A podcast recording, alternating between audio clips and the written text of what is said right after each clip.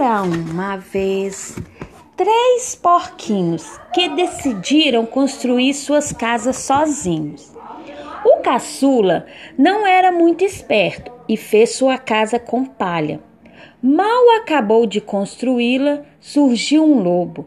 Porquinho, deixe-me entrar! Ele gritou.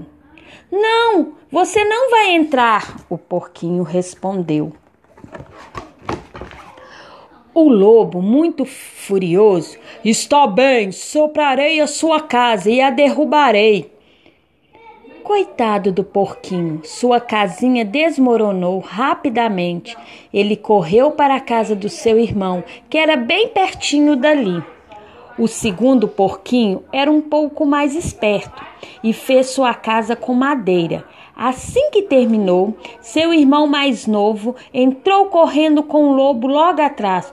Porquinhos, deixe-me entrar! O lobo gritou.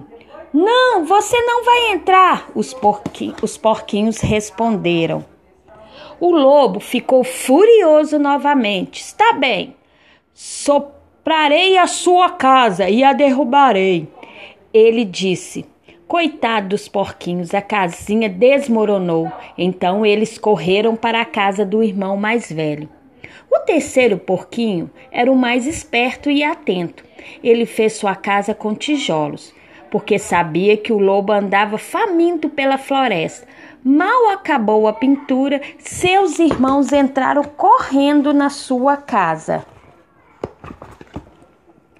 Porquinhos, deixe-me entrar, berrava o lobo. Não, você não vai entrar, os porquinhos responderam. Está bem, soprarei a sua casa e a derrubarei, disse o lobo. O lobo soprou, soprou, soprou, mas a casa não caiu. Espantado, ele resolveu entrar pela chaminé.